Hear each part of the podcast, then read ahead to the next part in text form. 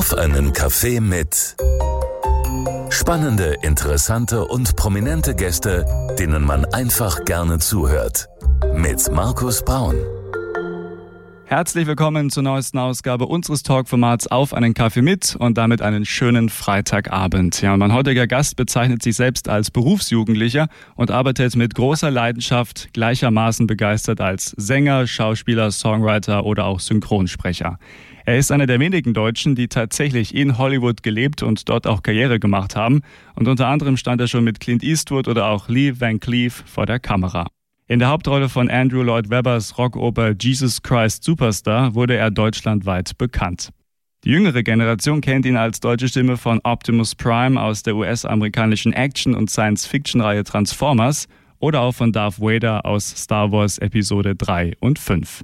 Neben der Schauspielerei ist er aber auch mit seiner markanten Stimme als Musiker tätig und hat mitten in der Corona-Zeit gemeinsam mit dem Musiker Ecki Hüdepohl den Song Die Zeit ist da geschrieben. Den werden wir heute auch hören und wir sind gespannt, um was es da genau geht, wie er generell auf seine lange und beispiellose Karriere schaut, welche Rolle der Sport in seinem Leben spielt und vieles mehr. Besprechen wir heute alles bei Auf einen Kaffee mit. Herzlich willkommen, Rainer Schöne. Dann begrüße ich erstmal die Hörer und ähm, ich bin der Rainer, habt ihr ja gemerkt, und äh, ich warte auf deine Fragen, Markus, und auf deine Anregungen. ja, sehr, sehr gerne. Du hast etwas Wichtiges in der Einladung vergessen. Ja. Einleiten, es ist nicht nur Jesus Christ, vorher war Herr. Also Herr, das Rockmusical Herr, ich den Burger gespielt habe, das war der eigentliche Start meiner Karriere, wenn man es mal, also ich mag das Wort nicht, aber meiner, meines beruflichen Lebens in der Bundesrepublik. Vorher war ich ja in der DDR. Ich bin ja ein Ossi-Flüchtling. Und auch darüber werden wir alle sprechen. Vielen Dank für den Einschub, nehmen wir gerne noch mit. Herzlich willkommen, schön, dass du da bist, lieber Rainer. Ähm, ich habe schon gesagt in der Einleitung, auch der Sport spielt, glaube ich, eine wichtige Rolle. Wenn wir jetzt mal so aufs Wochenende gucken, ähm, wie wird der Sport damit eingebaut? Gehst du laufen, joggen, Fahrradfahren, ins Gym? Was machst du? Ich äh, bin die letzte Zeit wenig im Gym gewesen. Aber ich bin in Amerika eigentlich viermal in der Woche im, im Gym gewesen und hier hab, bin ich auch Mitglied von einem Gym. Mhm. Und ich gehe, weil ich im Moment sitze viel am Computer und schreibe. Und äh, ich gehe auf meinen Home Trainer und benutze meine Hanteln und gehe draußen wandern. Also ich habe diese, ähm, diese Rentnerstücke, also die, die Walking Sticks, das finde ich, äh, die finde ich wunderbar, weil ja. damit kann man sehr konzentriert durchs Gelände bewegen. Okay. Ich wohne hier in einer Gegend, wo viel Gelände ist. Mein Gast heute bei Auf einen Kaffee mit, Rainer Schöne. Ich freue mich sehr, dass er da ist und gleich gucken wir in dieser Stunde auf seine spannende Arbeit, auf seine spannende Karriere, auf seine Laufbahn und wir freuen uns auch auf seinen Song, den er uns heute bei unserer Genussfrage Musik mitgebracht hat. Gleich geht's richtig los. Ist das, das ist ja geil. Genussfrage. Ja, ja, spielt eine ganz, ganz wichtige Rolle und wir freuen uns, lieber Rainer, dass du heute auch deinen Song bei uns spielst. Jetzt aber erstmal 80er Kulthits und das Beste von heute und damit einen schönen Freitagabend. Jetzt übernehmen die Dire Straits Money for Nothing. Was für eine Perle der 80er.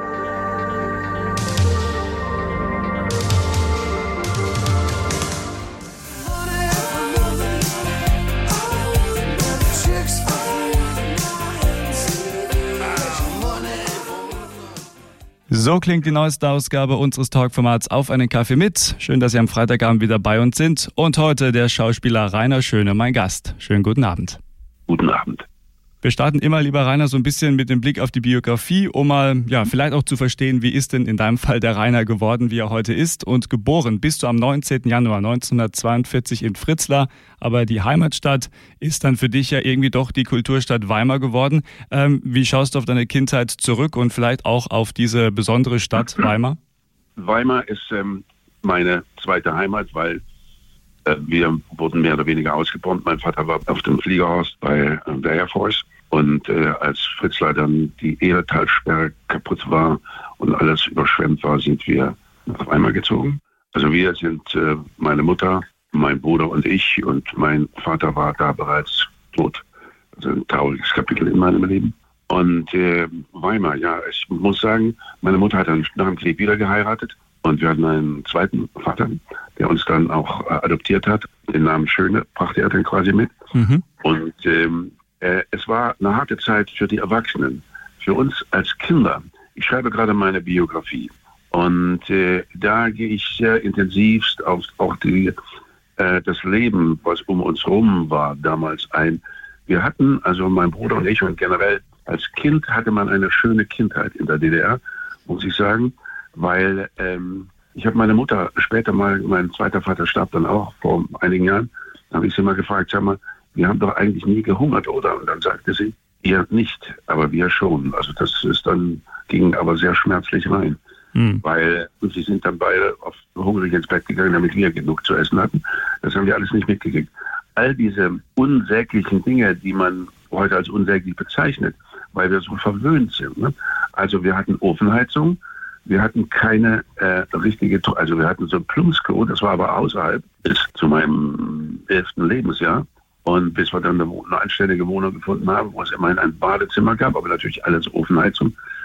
Ich bin durch meine 20 Jahre, die ich in Kalifornien gelebt habe, sowas von verdorben, was Temperatur und Wetter angeht. also zum Beispiel an einem solchen Tag wie heute, der so grau war, der so, also diese, mich stört gar nicht mal so sehr die Kälte, das auch. Aber die Gräue, die Lichtlosigkeit, das war, mhm. Das hat einen als Kind gar nicht gestört, das hat man mitgenommen. Es gab ja Winter, da waren 20 und mehr Grad und Minus. Und wenn man dann ähm, mit der Zunge, das war so ein Sport, irgendwo an Eisen, an einem Gitter geleckt hat, da blieb die Zunge kleben. Der Klassiker, ja. ja kennst du das, ja? Das habe ich auch schon probiert und auch schmerzhaft dann gemerkt, eine tolle Idee. ja, nee. Und äh, das hat einen gar nicht gestört. Ja. Und, äh, also wir hatten im Schlafzimmer, in der Wohnung, die wir hatten nach dem Krieg, dann kleine, wir mussten aus der Wohnung, die wir vorher hatten, raus. Und äh, da, da gab es keinen Ofen, das war nicht heizbar. Ich erinnere mich an Backsteine, an, an Kupferkessel mit heißem Wasser, so eine Wärmflaschen mhm. eingewickelt wurden. Also es war ziemlich brutal an den Fensterscheiben, die natürlich nie Doppelfenster waren. Und also jedenfalls bei uns nicht. Äh, da klebten dickste Eisblumen und wenn man das Temper die Temperatur am Thermometer checken wollte, musste man erstmal hauchen oder laut rausgucken. Also das waren Dinge, an die kann ich mich nicht negativ erinnern die waren einfach so da, ohne bewertet zu werden von mhm. uns, von den Kindern. Also und wir hatten eine wirklich eine schöne Kindheit. Ich bin mit Freunden aufgewachsen. Keiner hatte ein Auto, keiner hatte einen Fernseher, was es sowieso noch nicht gab. Und äh, es wurde Radio gehört. Man saß bei Stromsperre. Abends hat man Schularbeiten gemacht äh, mit der Petroleumlampe. Mhm. Also das ist, das ist mir alles sehr vertraut. Ich mag heute noch den Geruch von Petroleumlampen, wenn man ihn denn irgendwann mal zu riechen kriegt. Und äh, ich bin durch die Schule gegangen, durch die zwölf Jahre, wunderbar. Ich hatte keine Probleme. Es ist mir alles leicht gefallen. Und ich muss sagen, dass da, dadurch, dass ich eben jetzt sehr intensiv meine Biografie schreibe, fallen mir sehr viele Dinge wieder ein. Mir fallen Namen ein, die ich seit der Schauspielschule nicht mehr benutzt habe. Und das ist jetzt schon, naja, fast 50 Jahre her. okay. Die grauen Zellen funktionieren wunderbar. Ja, das ist doch schön. Und äh, wie du auch schon richtig sagst, man hat wahrscheinlich dann auch, aber korrigiere mich gerne, natürlich auch nochmal einen ganz anderen Blick jetzt auf seine eigene Biografie, wenn man die gerade schon aufschreibt oder sich halt eben ja, äh, zurückerinnert. Ja, ne? Man wird sich der Dinge bewusst, mhm. die sich da so zugetragen haben. Und äh, zum Beispiel dieser kleine Einschub, den ich eben hatte, dass ich meine Mutter fragte, wir haben doch eigentlich nie gehungert. Der fiel mir jetzt erst wieder ein. Das ist eine sehr intensive Sache. Ich schreibe da im Moment sehr intensiv dran. Da sind wir gespannt, freuen uns dann auch, wenn das äh, fertig ist, dieses Projekt. Dann laden wir dich gerne nochmal ja, ein, lieber Rainer. Weil mein Literaturagent, der sich auch um die anderen Projekte, die noch offen sind, kümmert, ja. äh, der sagt, möchte, dass du das bis Ende Mai fertig ist. Das weiß ich nicht. bin erst im Jahre 72 angelangt und stelle fest, dass die ersten Jahre nach meiner in Gänsefüßchen Republik Flucht mhm. Ich bin ja nicht wirklich über die Mauer geklettert, sondern ich hatte einen Passierschein mit für ein Gastspiel und habe das schamlos ausgenutzt.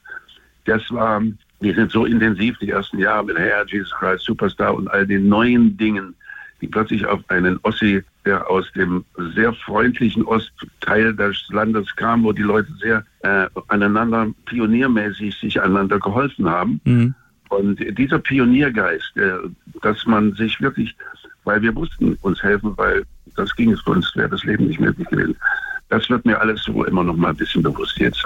Du hast 19, äh, von 1960 bis 1963 ein Schauspielstudium ähm, abgeschlossen. Was war eigentlich so die Motivation generell zu sagen, okay, Schauspiel, das ist der Weg, den ich mal versuchen möchte, da sehe ich mich vielleicht auch? Oder was war so die Motivation? Äh, zehn Jahre meines Kinderlebens wollte ich Seemann werden. Okay. Ich habe alle Segelschiffe, die ich äh, irgendwo in Büchern fand, in Lexika, Brockhäusern, abgemalt. Die Troich Fock kenne ich in- und auswendig, kannte jedes Detail eines Segelschiffes ähm, und äh, wollte Seemann werden. Und dann habe ich mich verliebt in die Inge und wir wollten ja heiraten, wie man seine Jugendliebe immer heiraten will. Und wir waren 16, 15, 16. Und dann hat sie eines Tages gesagt, sag mal, wenn du zur See fährst, dann bin ich ja doch immer alleine. Was mache ich denn da? Und da habe ich gesagt, da hast du eigentlich recht. Und ich habe innerhalb von zwei Minuten den zehn Jahre alten Kindertraum über Bord geschmissen und habe gesagt, dann werde ich eben nicht Seemann. Und dann wusste ich natürlich nicht, was ich werden wollte. Und dann bin ich eines Abends am Nationaltheater in Weimar vorbeigegangen mhm. und sah die beleuchteten Fenster, gerade oben, es war November, also es war, wurde schon früh dunkel.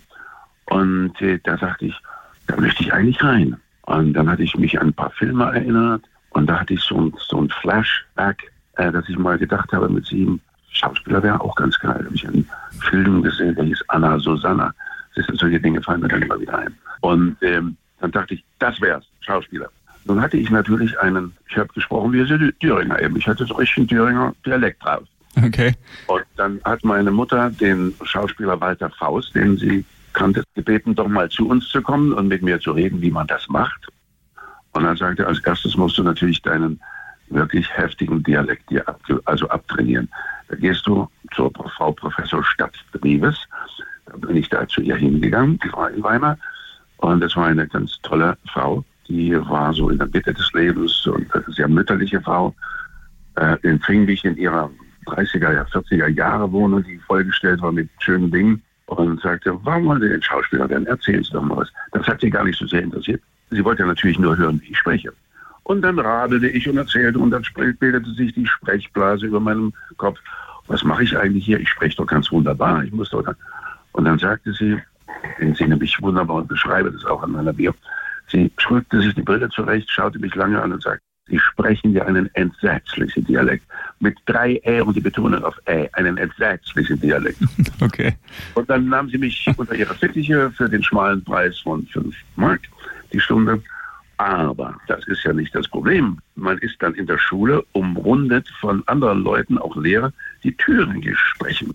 Und ähm, dann sagte Fräulein Bär, eines Tages unsere Biolehrerin, was Schönes, Sie sprechen ja, als wenn Sie auf der Bühne wären ein Freund Bär, das heißt nicht wären, das heißt wären. Und das war ein Lacher für mehrere Jahre. Also dann, ja. ja. Jedenfalls, ähm, das richtig wegging es erst, als ich dann am Theater war und in Berlin war. Und wenn ich äh, sehr müde bin und äh, sehr betrunken, was sehr selten vorkommt, und äh, dann hört man so in Endvokalen noch, und dann passiert es schon mal, dass mein Regisseur Tobias Meister von Transformers gesagt hat, Rainer, der Optimus Prime kommt nicht aus Weimar. Ein schönes Bild, aber trotzdem eigentlich. ja, ja, klar. Ja, und dann, dann war ich dann am, bei einer Schauspielschule, die in Weimar war, Aha. am Schauspielstudio des Nationaltheaters. Es klingt jetzt so easy, aber aus politischen Gründen haben sie mich aus mehreren Schauspielschulen nicht angenommen. Und das war ein sehr dorniger, sehr schwieriger Weg, um da überhaupt hinzukommen. Mhm.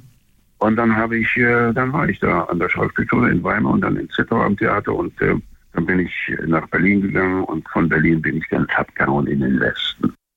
Ich hatte schon eine sehr wackere Karriere. Mhm. Die zwei, drei Jahre, die ich dann in Berlin war, Filme gedreht und Fernsehen gemacht und Theater gespielt.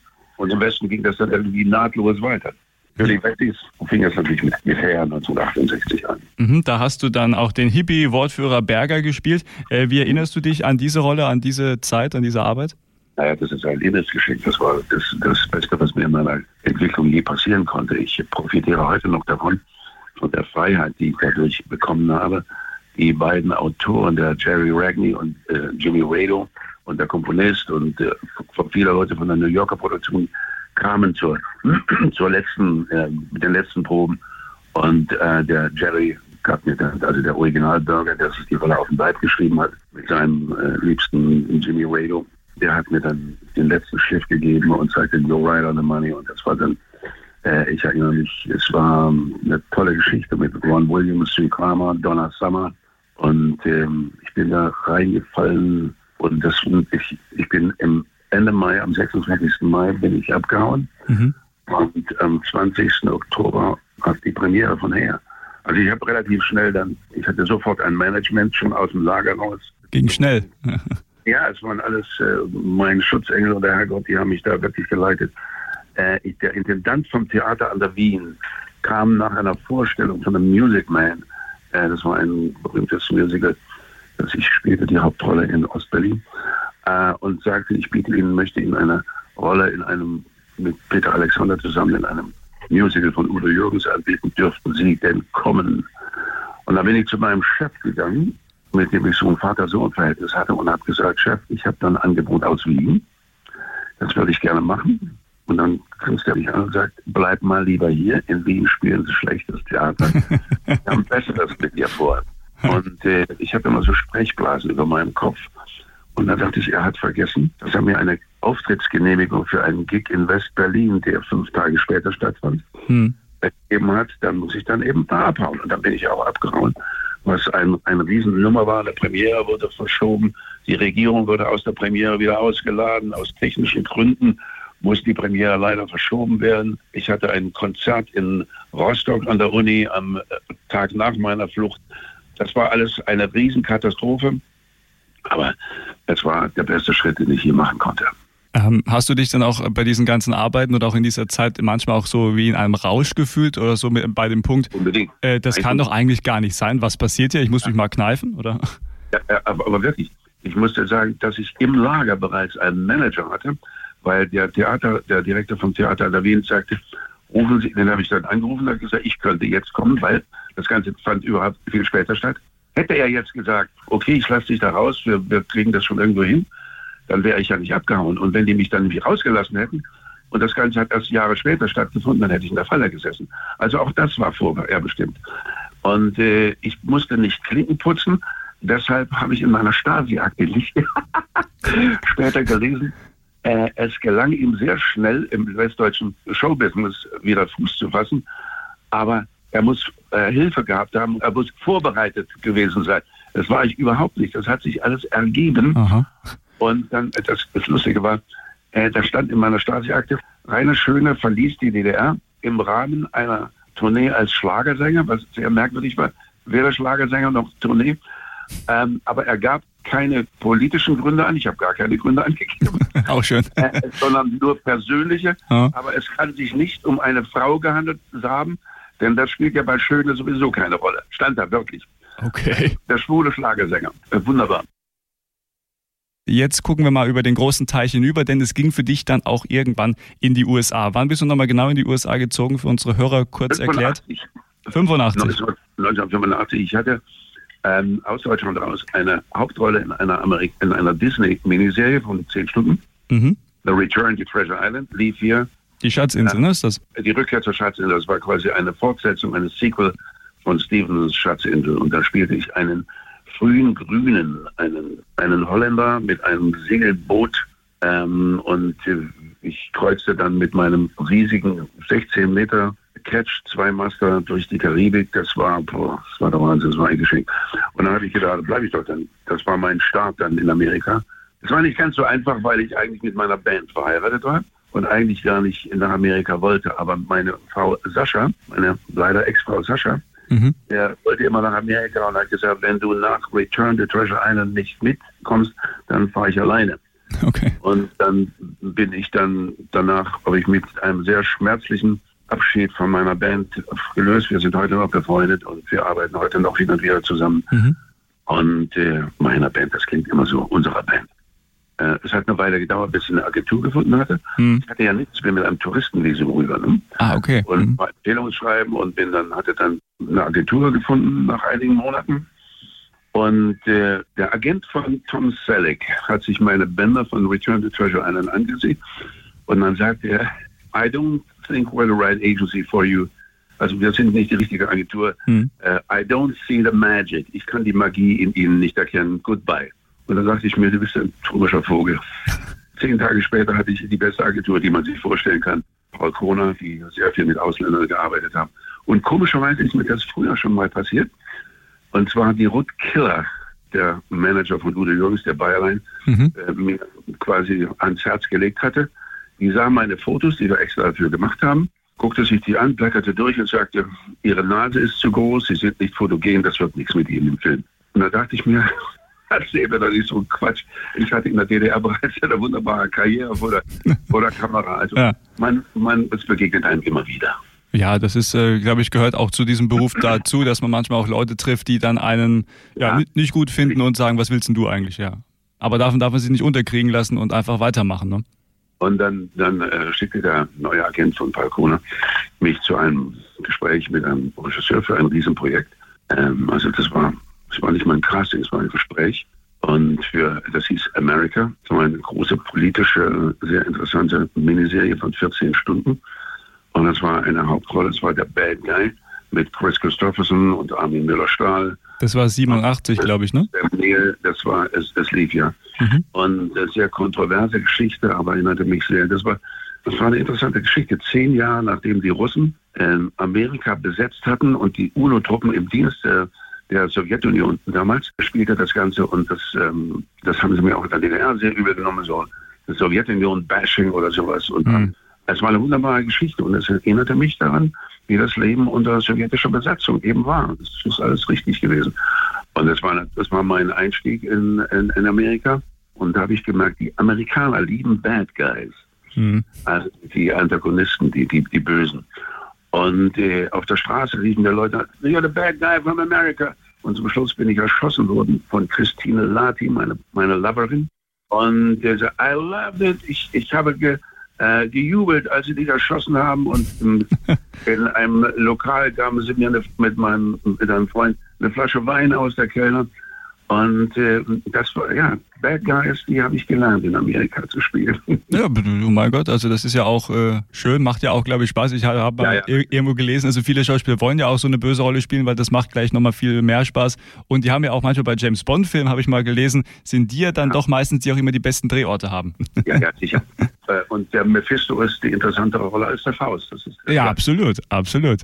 Ähm, ich möchte noch zwei Namen nennen, um, über die wir auf jeden Fall sprechen müssen, lieber Rainer. Zum einen Clint Eastwood, mit ihm hast du 1974 gedreht im Auftrag des Drachen. Und dann in den 90ern, wir springen ein bisschen, auch Mord ist ihr Hobby mit der tollen Angela Lansbury. Wie hast du diese ja. beiden großen Namen erlebt? Wie waren die so? Also das eine kann ich gleich abhaken, weil mit Angela Lansbury habe ich nicht wirklich gedreht. Okay. Ich war in der, ich war in der Serie. Hm. Und, äh, aber wir haben leider nicht zusammen gedreht. Ah, schade. Okay. Mit wem ich zusammen gedreht war Patrick Stewart in uh, Star Trek um, The ah. Next Generation. Da können wir auch gerne über, über ihn reden. Wie war er so drauf? Auch ein großer äh, Name? Ein irrsinnig cooler Typ. Wir sind uns später bei einem, äh, bei so einem Star Trek Fan-Event äh, hm. wieder, wieder begegnet. Und er kannte mich ja nur in Alien-Maske mit äh, gelben Kontaktlinsen und vier Stunden Prosthetics im Gesicht und hat mich dann aber an der Stimme erkannt und wusste, ich bin Rainer, der, der, oh yeah, right, really. Und ja, Clint Eastwood, ein absolut cooler Typ. Ich erinnere mich an eine Szene, die wir am Gletscher äh, in einem Blizzardartigen Unwetter mit Blitz und Donner erlebten. Haben uns in eine Gletscherspalte zurückgezogen, das halbe Team, jeder war irgendwo verstreut. Und äh, dann habe ich ihn gefragt, was passiert denn eigentlich mit dem Equipment, dem Giant, dem den, äh, den Schuhen und allen Bergsteigerausrüstung und Klamotten. Mhm. Und dann sagt er, willst du es haben? Sag ja, hast du. Kriegst du. Dann habe ich ihn gefragt, wie willst du, dass ich die Rolle spiele? Und dann hat er gesagt, wie du willst. Das heißt nicht, dass er mich nicht beobachtet hatte, mhm. sondern dass er mich nicht geleitet hatte. Man, das haben die Amis sowieso drauf. Früher, das gibt es jetzt immer weniger auch bei deutschen Regisseuren, dass sie dir einen Satz vorsprechen, eine Szene vorspielen, so Line-Reading. Das macht kein amerikanischer Regisseur die besetzen sehr viel sorgfältiger als oft hier. Mhm. Und äh, das ist ja ein großes Unternehmen, die, die, ganze Besetzungsagentur. Da werden eben wirklich 40, 50 bis 100 Leute für eine Rolle antanzen müssen. Okay. Und die haben auch sehr viel mehr Geld, darfst du nicht vergessen. Die verkaufen ihren Zeug auf der ganzen Welt und können auch von vornherein mehr Geld ausgeben. Mein Gast heute bei Auf einen Kaffee mit, der Schauspieler Rainer Schöne und gleich nach halb geht es weiter, denn unter anderem gibt es natürlich auch noch unsere Genussfrage Musik und da wird Rainer sogar singen, also bleiben Sie dran, es lohnt sich. Unser Winter in der Region Main-Rhön. Natürlich auch wieder mit dem besten Musikmix. Zum Beispiel mit diesem Titel hier.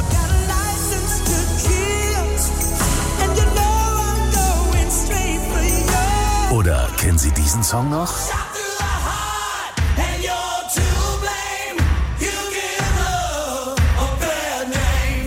Und der darf auch nicht fehlen.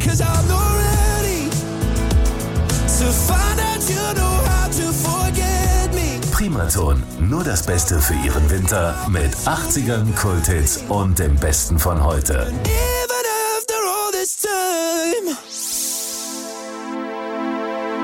Sometimes I feel I'm gonna break down and cry. Got to be some good times ahead. Unser Abend mit Freddie Mercury aus den 80ern, Living on My Own und damit spielen wir gerne 80er Kulthits und das Beste von heute. Schönen Freitagabend und wir sind noch mittendrin in der neuesten Ausgabe unseres Talkformats Auf einen Kaffee mit. Heute mit dem Schauspieler Rainer Schöne. Primaton. Du warst in den USA, äh, hast da gelebt, hast dir, glaube ich, auch einen äh, Traum erfüllt von einer eigenen Ranch, habe ich gelesen, ne? in der Nähe von Los Angeles.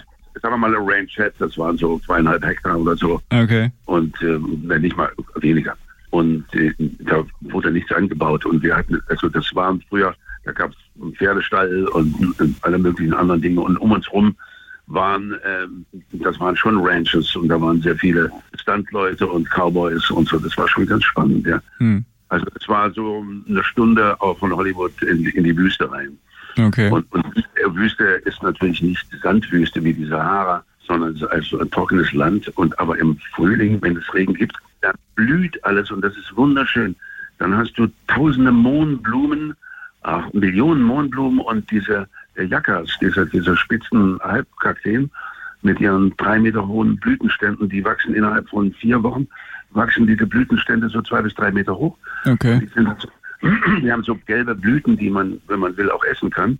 Und dann hast du so Hunderttausende von Weihnachtskerzen so um, um dich rum. Das ist wunderschön. Ja, das hört sich wirklich gut an, ja. Da kann man es dann aushalten. Du warst aber ja, vor allem hast du da, ja. vor allem hast du da Sternenhimmel.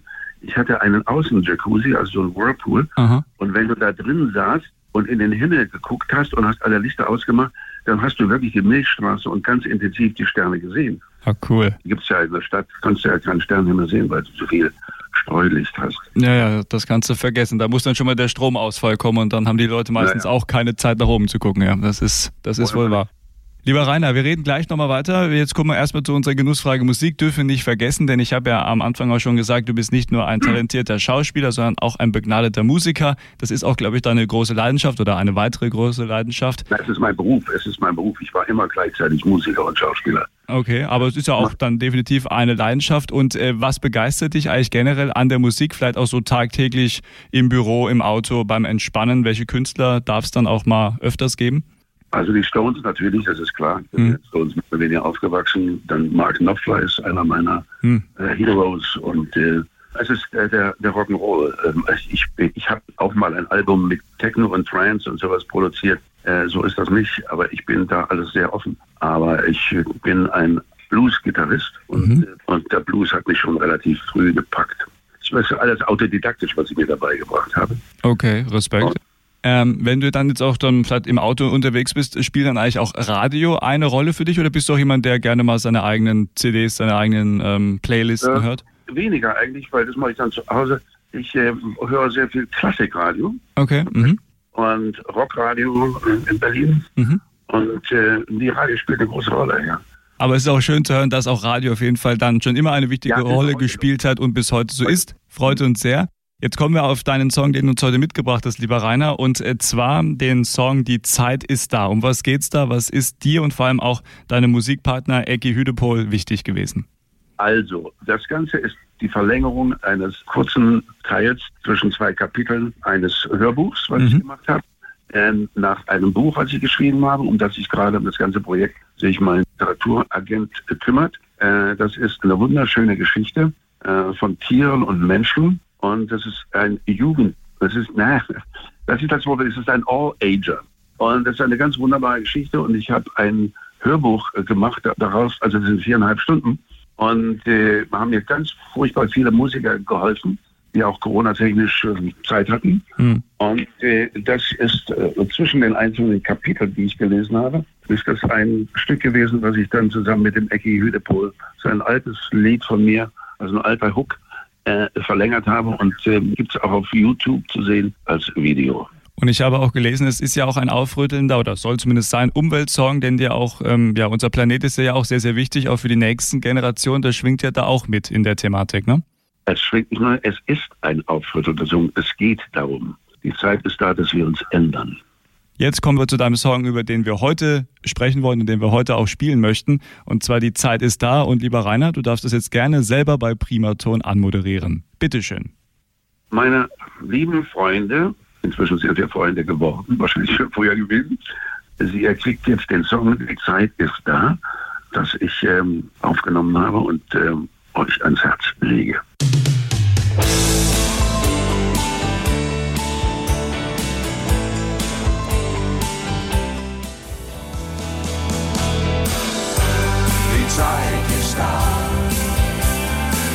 Dass wir endlich verstehen. So wie bisher kann's nicht weitergehen.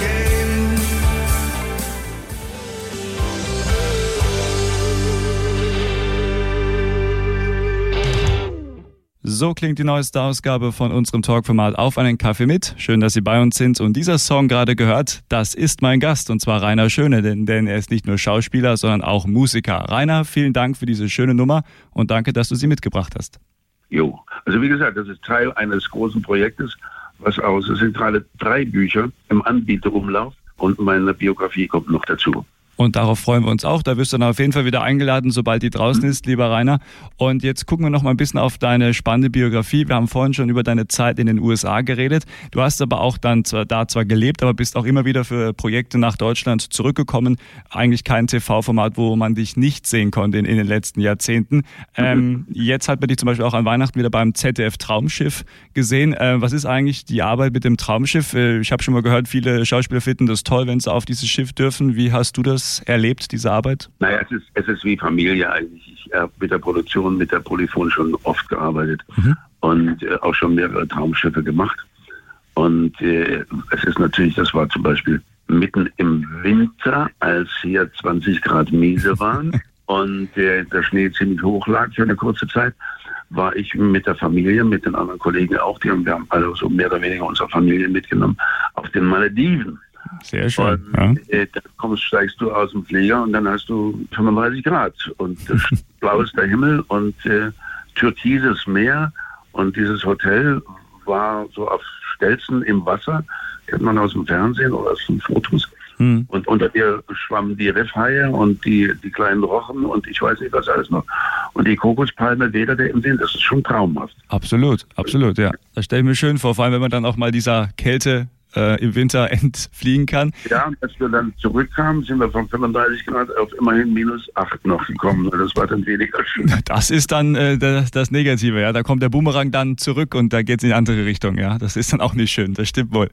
Ähm, und äh, aktuell gibt es ja auch seit dem 25. Januar eine neue ZDF-Vorabendserie Hotel Mondial. Da bist du auch Mondial. dabei. Genau, in Folge 3 zu sehen. Ich habe äh, spiele einen DDR, also einen alten DDR, spielt heute nach einem alten DDR-Rocker, mhm. der in einem Hotel lebt, also Lindenberg-mäßig und ähm, sich ein bisschen daneben benimmt. Und äh, da gibt es auch einen schönen kleinen Song, den wir geschrieben haben und äh, mit der Gitarre äh, singe, so ein quasi Liebeslied.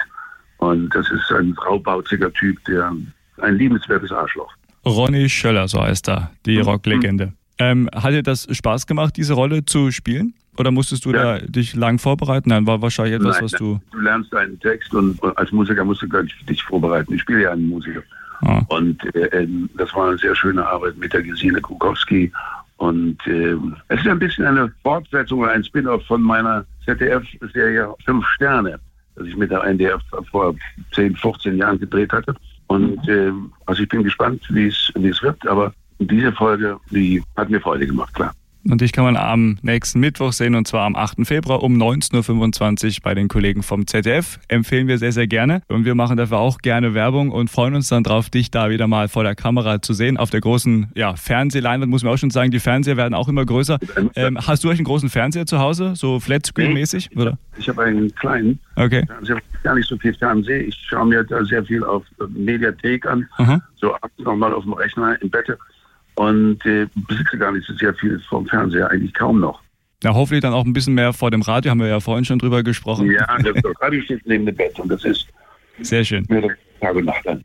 Wäre eigentlich Radio auch mal etwas für dich, wo du sagst, könnte ich mir jetzt auch mal längerfristig vorstellen, weil mit dieser tollen Stimme würdest du ja auch prädestiniert fürs Radio sein.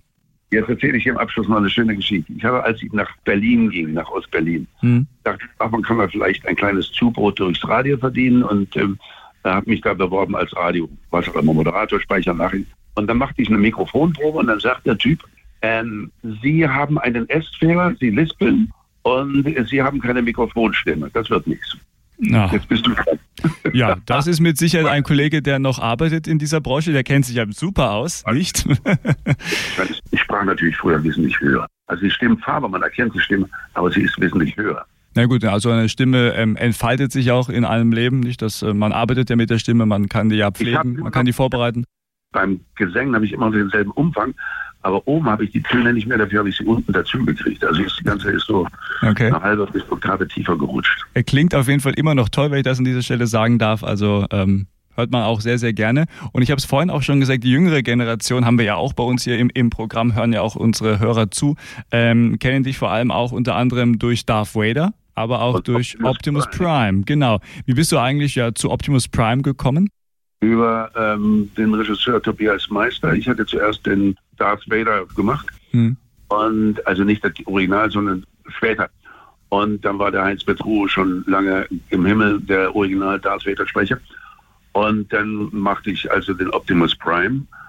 Und äh, das ist eigentlich so der absolute Kicker. Dadurch habe ich sehr viele Werbeaufträge bekommen oder Leute, die mich im Taxi oder unterwegs oder an der Kasse, äh, woher kenne ich denn deine Stimme? Mhm. Und dann sage ich den berühmten Satz, mein Name ist Optimus Prime und dann, und das ist mir dann immer peinlich, Optimus Prime ist hier. Und ich komme in einen Handyladen und will irgendwas holen und dann kommen drei Kids von hinten, Optimus Prime ist hier. Ich habe dann auf meine Plakate, meine Gig-Plakate meine, für meine Konzerte äh, drucken lassen, die Stimme von Optimus Prime. Ähm, benutzt du dann manchmal auch die Stimme? Ich habe äh, schon immer wieder mal auch von Synchronsprechern gehört, naja, so manchmal im, im Alltag, man kann das ja auch als positives Gimmick ja auch mal nutzen, als Vorteil. Hast du das auch schon mal gemacht? Wenn ja, wie? Nein, nein, nein, nein. Es ist ja, ich verstelle ja als Optimus Prime meine Stimme nicht. Da kommen noch ein paar, aber ganz wenige Soundeffekte dazu. Hm. Also es wird gedoppelt und ein bisschen Reverb dazu getan und ein Delay. Also es ist minimal verändert. Das ist ja meine Stimme. Das ist dieselbe Stimme, die, die ich immer habe, auch als Optimus Prime. Also ich, ich verstelle da nichts. Also wirklich mit einer Stimme, mit der man arbeiten kann.